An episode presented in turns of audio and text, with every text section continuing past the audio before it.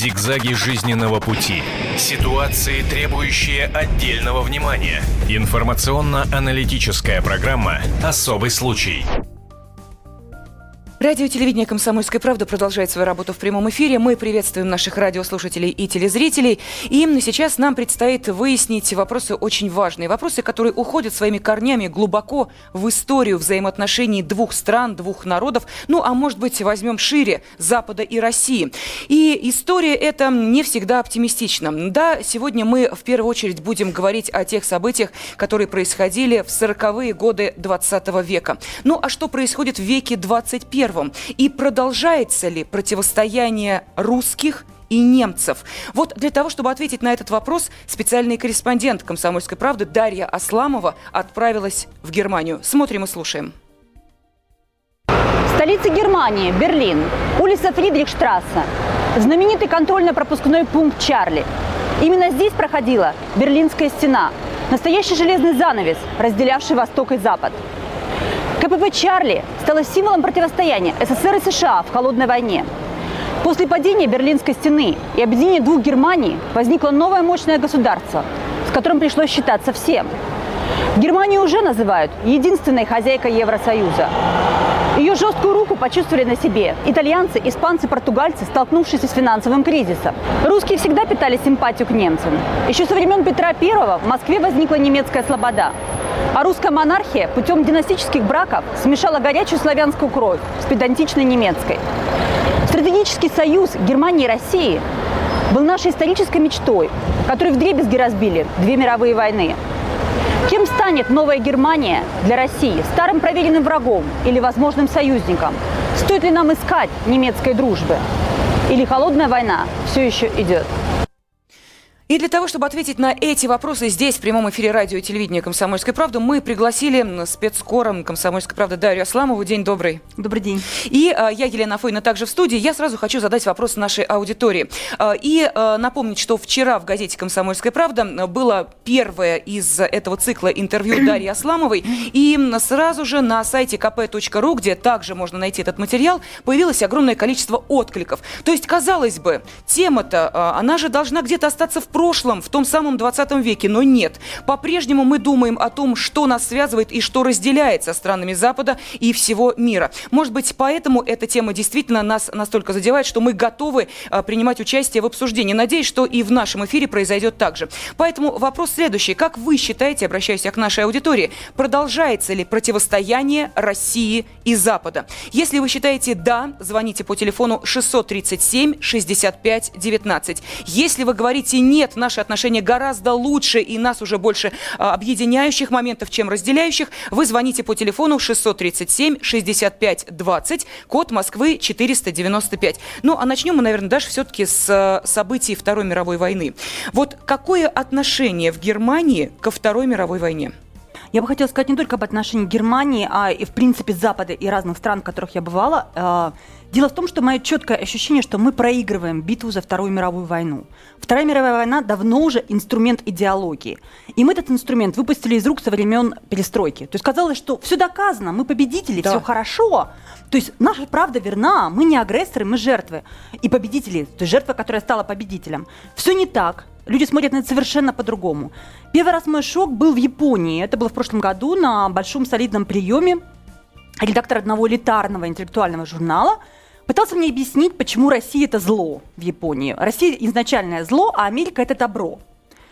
И я спросила простую вещь. Послушайте, мы, оба, мы, мы вели войну. Америка воевала с Японией. Россия воевала с Японией. Почему же Россия зло, а Америка добро? После чего он сказал фразу, которая ввела меня в шок. Он сказал, Америка – это наш ядерный зонтик.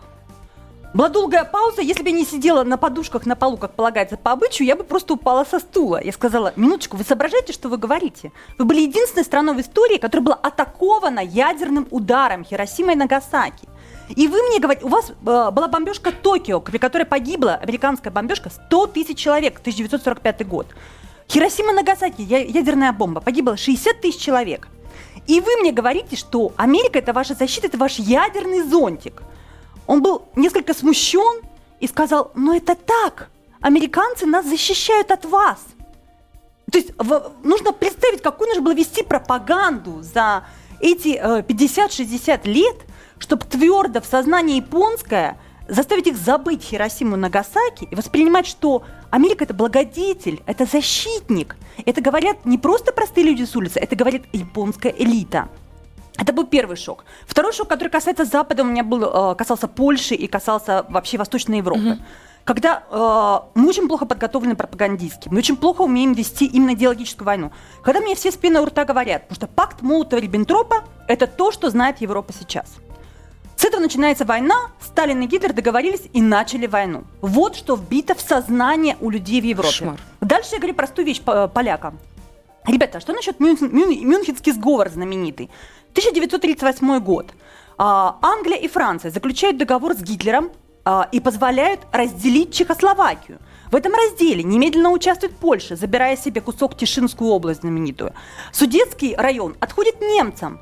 И Германия, и Франция подписывают договор. Первая, Великобритания, Великобритания, Франция, Германия подписывают общий Мюнхенский договор. Это 1938 год. Это и есть тот исток и начало, и рычаг – Второй мировой войны. Это была так называемая политика умиротворения.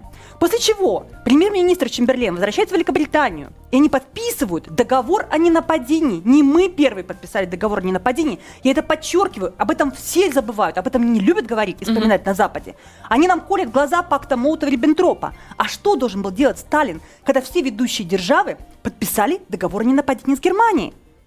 Кто мы тогда, с кем мы остаемся, что нам было делать, чтобы выиграть хотя бы год, чтобы отодвинуть войну.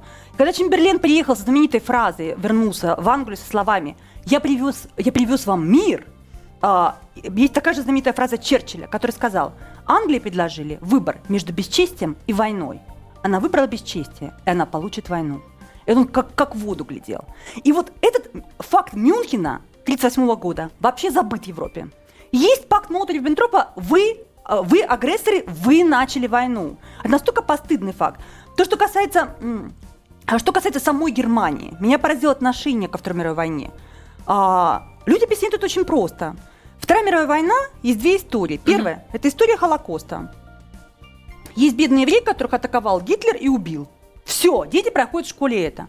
Вторая история – это история двух бандитов, Сталина значит, и Гитлера, Гитлер? которые были совершенно одинаковые бандиты. Они просто хотели поделить мир, но не поделили. Из этого началась Вторая мировая война. Люди даже не помнят, что это на нас напали. Угу. Немцы об этом даже не говорят, что мы в этой ситуации жертвы. Они, они не знают, что э, многие школьники не знают, что немцы дошли до Москвы, встали до Москвы. Смутное, смутное э, ощущение в Сталинград, что люди про Сталинград знают – когда рассказываешь людям о голод, о 4 года блокады Санкт-Петербурга, говорит, а про голод мне рассказывал дедушка, было очень трудно покупать яйца. Вот их понятие о голоде в Европе, что Вторая мировая война, что был морковный чай, трудно было покупать яйца, и у крестьян забирали свиней. Все, вот этим все их невозможно объяснить. Мы просто проиграли, идеологически проиграли эту битву за информацию во Второй мировой Даша, войне. вопрос возникает. Мы видели ту самую, э, ну, по крайней мере, ты стоял на том участке, где была Берлинская стена, правильно? Да, да, да. Мы помним историю. Мы помним, что появилось две страны, ФРГ и, соответственно, ГДР.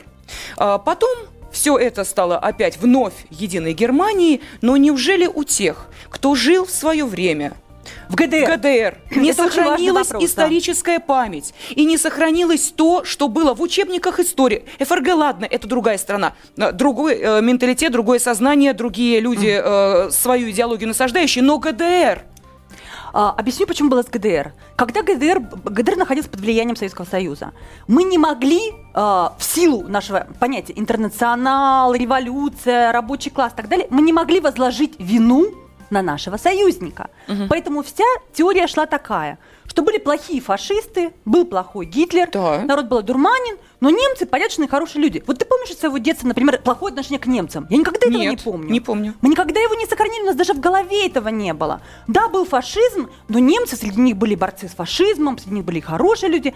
У нас не осталось, не осталось никакой исторической ненависти. Мы очень легко простили, как все победители. Мы очень легко простили. То, что происходило в этот момент параллельно, мы не могли обвинить своего союзника ГДР. Что происходило на Западе?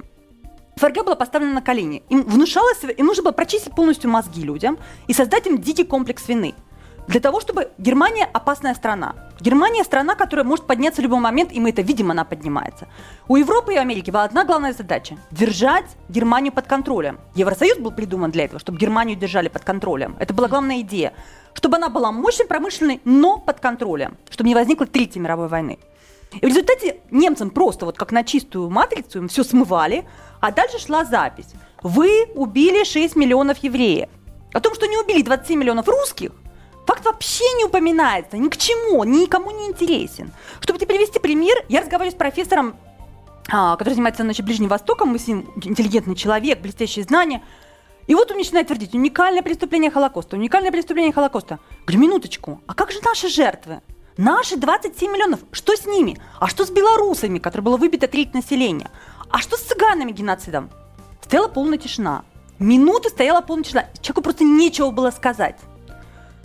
И вдруг он мне отвечает потрясающую вещь. Он говорит, а я об этом не думал. Я говорю, как не думали? А, а мы? А что же мы? Ну как? Ну, а, ну вы же победители. Ну и вообще, вы понимаете, евреев же в газовой камере убира, убивали, а вас убивали выстрелом в затылок. Это, мне кажется, что... И тут он сам начал смеяться истерическим смехом над своей нелепой фразой. Он говорит, я не знаю, что лучше, сказал он, газовая камера или выстрел в затылок. Наверное, все-таки для жертвы это все равно. Кошмар. И то есть, я вот поняла, какая пропасть лежит между нами, что мы проиграли эту войну в их сознании. И люди напрямую говорят, что вы Вторую мировую проиграли. Им сказали в школе, что Сталин хотел захватить Европу, но бравые американские солдаты остановили его на границе. Вот тебе и вся история Второй мировой войны. То, что на нас напали, что у нас уничтожена была полстраны, что нам никто никогда не платит репарации, это вообще не упоминается. Жертвы только евреи, мы не жертвы. Ну, подожди, э, ты же сама сейчас говорила о том, что даже те люди, с которыми ты общались, э, общалась, э, они говорили следующее. Ну, да, Евреи это наше больное место, мы да, это, это, это наш вообще, комплекс, да. это мы э, в себе держим, и что бы мы ни делали, но мы с Израилем. Так нужно воспринимать, да? Да, да, да, да чтобы они, точнее, не делали, мы с ними. Как бы они ни поступали. Потому что это наша историческая ответственность. Да, да. Угу. Вы победители, вам. Подожди, тогда в таком случае они все-таки воспринимают э, нас как победителей? Или это тоже очень большой и спорный вопрос? Они считают, что э, мы что-то захватили. Мы а, захватили историческую захватили. землю Пруссию и изнасиловали ее. То есть это вот наша жертва, эта историческая земля. И что мы считаем, что мы это получили. И что э, мы проиграли холодную войну. Это было наше наказание за нашу победу во Второй мировой. Следовательно, если мы проиграли холодную войну, значит мы проиграли и Вторую мировую войну. Вывод такой логический. Значит, в, да, Гитлер был зверь, и э, значит, э, Сталин был тоже зверь. Этот зверь хотел захватить Европу. Они столкнулись, Сталин и Гитлер, и он получил себе полностью значит, распоряжение Европу и проиграл эту Европу СССР в силу холодной войны. Холодная война закончилась, СССР, поджав хвост, уползла на свою территорию, распалась. Вот вам проигрыш России во Второй мировой войне. Это надо знать и надо над этим работать. Мы упускаем потрясающие вещи. Мы просто не понимаем, что вся, вся война, Вторая мировая, давно инструмент идеологии. Если не объяснять и не рассказывать людям, которые ни сном, ни духом, угу. что вообще, что, что вообще здесь происходило, идет, то считается, да, вот эти вот дикие славянские племена, которые э, шли, они рассказывают только о том, как бы насиловали немецких женщин наши солдаты. Все, это главная популярная тема. А, я хочу, хочу обратиться к нашей аудитории. Напомню, что мы в прямом эфире. Это значит, что вы можете позвонить по телефону 8 800 200 ровно 9702 и ответить на вопрос, как считаете вы, продолжается ли противостояние России и Запада. Ну и, соответственно, кто в этом против, противостоянии все-таки сейчас занимает лидирующие позиции. И этот же вопрос э, для голосования, ну, он э, немножечко короче, для того, чтобы вы могли ответить да или нет. Итак, продолжается ли противостояние России и Запада? Если вы считаете да, звоните по телефону 6 637 65 19. Если вы говорите «нет», 637 65 20, код Москвы 495. Э, я вот, вот э, посмотрела в э, газете «Комсомольская правда», вот вчерашняя статья, есть замечательная иллюстрация, карикатура, нарисованная в Германии перед Первой мировой войной, mm-hmm. когда ни Сталина, ни коммунистов не было.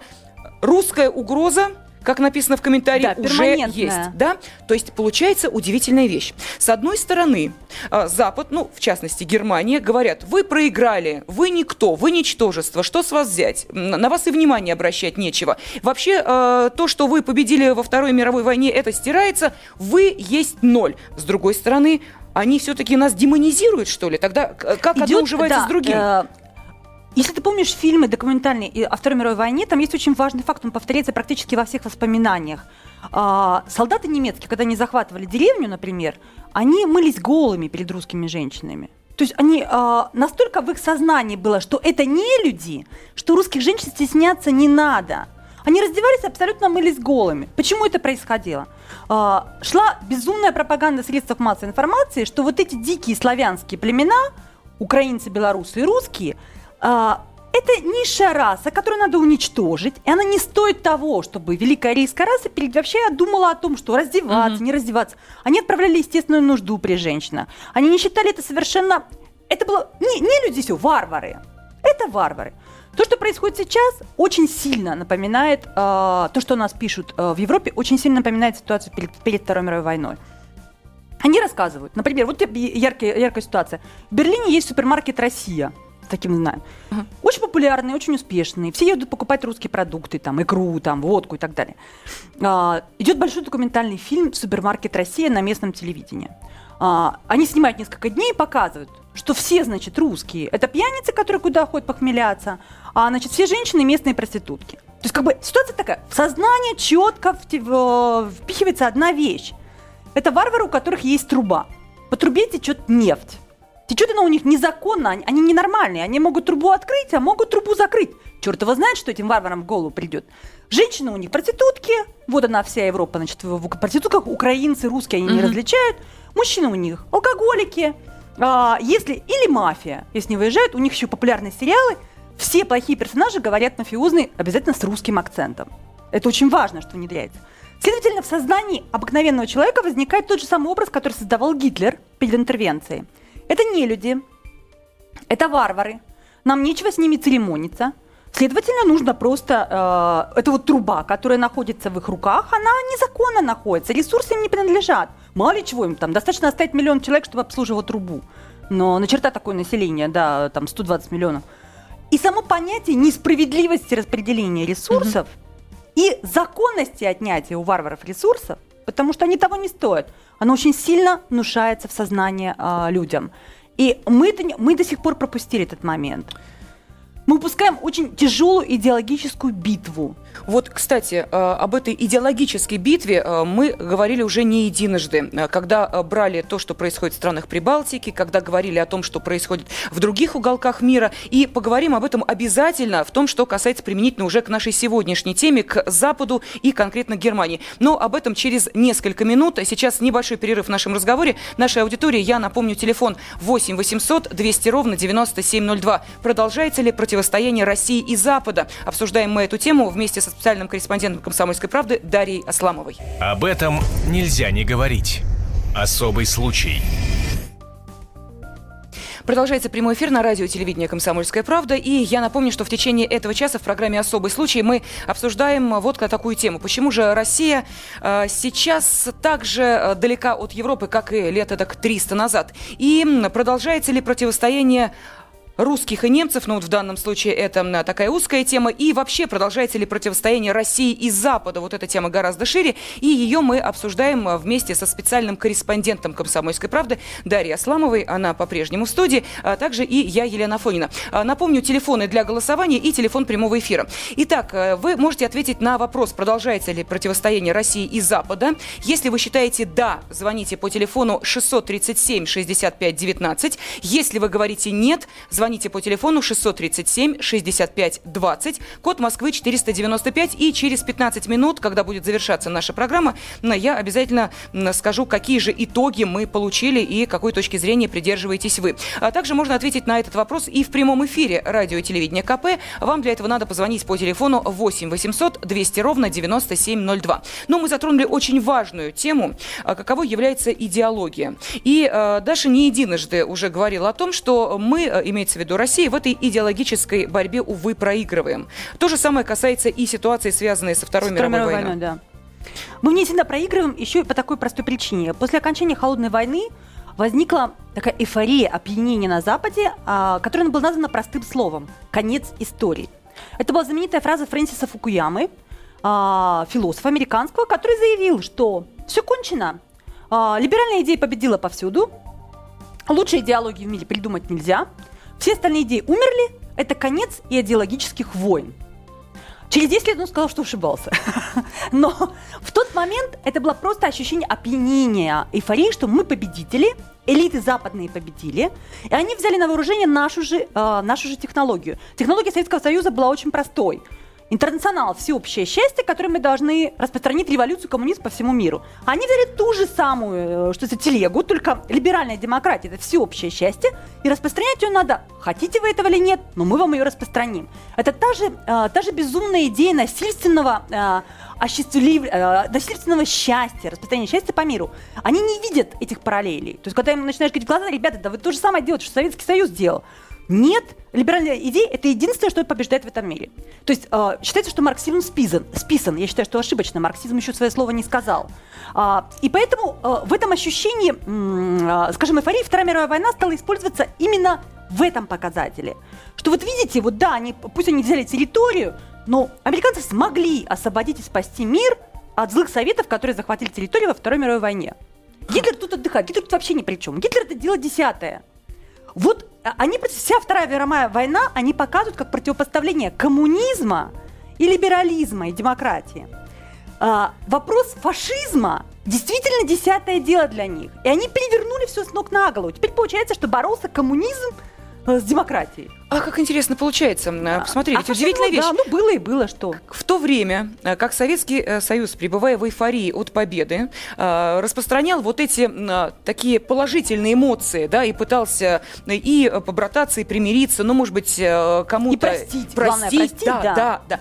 В это время чудесно насаждалось, а, чувство вины за деяния, которые э, совершали э, немцы мы понимаем, кем насаждалась, да, той же, допустим, если мы возьмем сейчас э, Америку. Западная или... элита. То есть, Совершенно а, верно. Как мне сказал один важный очень профессор, он сказал, вы поймите, мы в ФРГ так хотели стать хорошими, что а, та точка зрения, которую нам сказали, что есть только одна вина, то, что вы убили 6 миллионов евреев, русские-то да, все правильно. Да, да. И поэтому мы каялись, брали на себя все, что мы убили вот евреев, и вот это самое главное наше преступление. Никто не говорил о преступлениях против русских. Это посчиталось неприлично. То потому что страх, что... страх и чувство вины. Страх, что это э, держава, которая смогла победить во Второй мировой войне, а события были еще свежи и пока не вызывали, как мне кажется, ни у кого сомнений. Сомнения, да, да. сомнения пошли потом. Страх, что они могут пойти дальше, и чувство вины, что посмотрите, а, действительно, вот вы, немцы, вы что сделали? То есть получается, поставили что... на колени, да. Да, вот на этих двух на чувствах и а, держалась вот та идеология, которая существовала и в то время, в 20 веке, и продолжает существовать сейчас.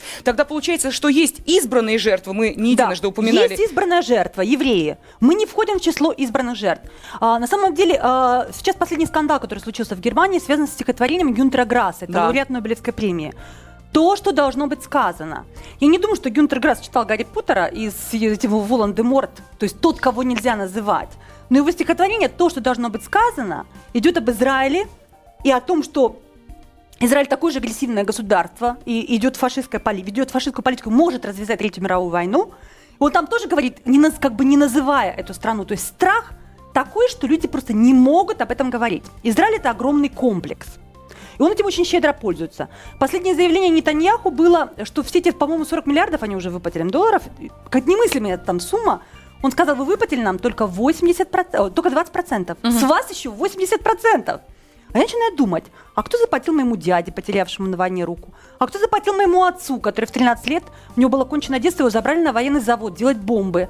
И он был такой маленький, худой от голода, что ему поставили подмостки. 13-летний подросток делал бомбы, потому что надо было спасать эту землю. Кто заплатит за голод, за наши... То есть Израилю платят до сих пор, и оказывается всего 20%. Но нашим людям кто платит? Никто не платит, и нет чувства вины. Они говорят, ну война это страшно, понимаете, бывает, ну что ж, все друг друга убивали, ну что ж. И дальше идет аргумент, ну вы же победители. Вы же победители, да. Угу. Почему мы должны платить? А Израиль жертва, поэтому Израиль нужно платить постоянно. Вот это вот, эта психология, она начала утомлять самих, э, самих евреев, то есть у меня был очень интересный разговор э, с представителем партии «Пираты». Это такая молодая девочка, Марина Вайзман, она из Киева, еврейка, и она мне сказала, что пираты неожиданно набрали много голосов, они набрали третье место сейчас, э, третье место по выборам. Она сказала, да меня уже достало быть жертвой. Я, я, я говорю людям, например, я еврейка, все начинают дико пугаться. Немцы не знают, что мне говорить. Они начинают передо мной танцевать на цыпочках. Я, я не хочу быть больше жертвой. Я тоже устала от этого имиджа. Сколько можно? Сколько можно в одном поколении мы, мы жертвы, а значит, не, немцы-убийцы? Невозможно жить вместе. Мгм. Есть еще очень опасный момент. Если ты играешь в игру «жертва», ты провоцируешь следующее насилие. Это тоже такая вещь, которая рано или поздно на тебя, значит, э, скинется. И вот это стихотворение Гюнтера Грасса, то, что должно быть сказано, оно просто взорвало общественное мнение в, в Германии. Они сказали, неужели нам теперь можно что-то говорить против Израиля? То есть такое. А Россия, ну что, Россия это так, это, э, дикий славянский. Еще очень хороший момент не вошел в мое интервью с Раром, он очень хорошо сказала. Ну никак я не могу понять, почему немцы с такой страстью хотят сойтись с косовскими албанцами, с цыганскими, значит, э, с румынскими цыганами болгарскими. Ну ни в какую с украинцами, русскими, белорусами. Это варвары. Дикие славянские племена. Все, точка. Я хочу сделать э, небольшое уточнение для тех э, наших слушателей и телезрителей, кто не, не читал э, вчерашний номер «Комсомольской правды». Э, речь идет об Александре Раре. Это немецкий журналист, политолог, директор центра имени Бертольда Бейтса э, при э, Германском совете по внешней политике. И вот многие вопросы из тех, которые мы сейчас обсуждаем, в том числе звучали и в этом интервью. И э, меня заинтересовало следующее. Вот э, мы сейчас воспринимаем Германию и Естественно, об этом говорят все. Она занимает самые высокие экономические э, рейтинги и так далее, и так далее. Верхние строчки. Германия тянет на себе весь Евросоюз. Такое понятие тоже существует. А, В таком случае хочется э, выяснить следующий момент. Если Германия так сильна, и если она занимает такие лидирующие позиции, то получается, что она новая хозяйка Евросоюза. Ее так и называют сейчас новая хозяйка Евросоюза.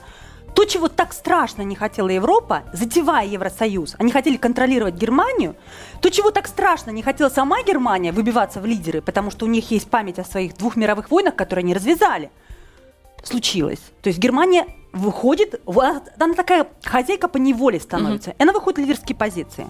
У Черчилля есть замечательное выражение «Германия либо у твоих ног, либо у твоего горла». То есть другого варианта быть не может. И вот эту хватку немецкую на себе почувствовали уже практически все южные страны. Это и Португалия, Италия, Испания, Греция. Она, она взяла их за горло. Причем в самой Германии этот момент опускается. Что произошло? Был промышленный север, был э, э, сельский юг.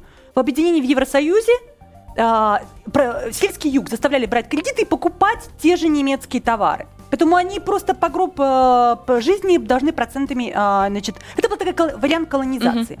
Собственно говоря, э, честные немцы так об этом говорят, что мы колонизировали Южную Европу. Вплоть до того, что продавайте острова, продавайте что хотите. Это такой вариант новой колонизации. Банковской колонизации. За проценты, за кредит. А, И они это знают, потому что никакого сравнения не могло быть между промышленной Германией и, например, сельской Грецией или а, еще более нищей Португалией или сельской, опять же, Испанией, где нет серьезной промышленности. Они колонизировали. И она теперь по праву называется новая хозяйка Европы, и она начинает диктовать фактически политику Евросоюза. А, Нам Германия нужна. Мы действительно мечтали о том, и мечтали, сколько... э, Еще Достоевский говорил, что немцы – это 200-летние учителя нации со времен там, Петра Первого. Хотя мы для них, как он опять же говорил, для Европы мы всегда будем недоумением. Россия это такое большое недоумение, никуда, ничего, ник- никуда дальше мы от этого не ушли. А они для нас вроде как были учителя нации, то есть Петр Первый приглашал. Но а, э, пытались повторить то, что, наверное, о чем мечтает Путин, во всяком случае о том, что говорят политологи немецкие. Это как бы обмен э, наших ресурсов на технологии. Но это огромная иллюзия, это огромное заблуждение. Потому что мы немцев интересуем не для обмена. Мы немцев интересуем, как очень хорошо выразился один политолог, интерес у нас к вам гастрономический. Мы вас кушать хотим. Ага. Нам нужны ваши Хорошо. бабы, ваша водка и ваша нефть. Замечательно. А меняться с вами на какие технологии, идите вы знаете куда. То есть э, мы вас не считаем равными для этого. Ох, что-то это напоминает. Это очень сильно, да, это очень сильно разные вещи напоминает. Просто что еще? э, И вот этот вот гастрономический интерес, когда начинаешь говорить, ребята, мы же могли бы столько сделать там, и, п- и пути проложить новые, чтобы шли товары быстрее, значит, вот в Японию и Китай через Россию, и могли бы менять технологии на нефть, то есть как бы э, вы могли прийти у нас развивать производство, открывать. Они говорят, вот балет у вас хороший, а все остальное нам не интересует. И литература у вас прекрасная. А все остальное, а в, в смысле стратегии вы нас совершенно не интересуете. Это совершенно честный ответ. Это наши иллюзии, что мы можем, что называется, поменяться. В свое время почему эти иллюзии возникли? Сталин блестяще использовал эту ситуацию.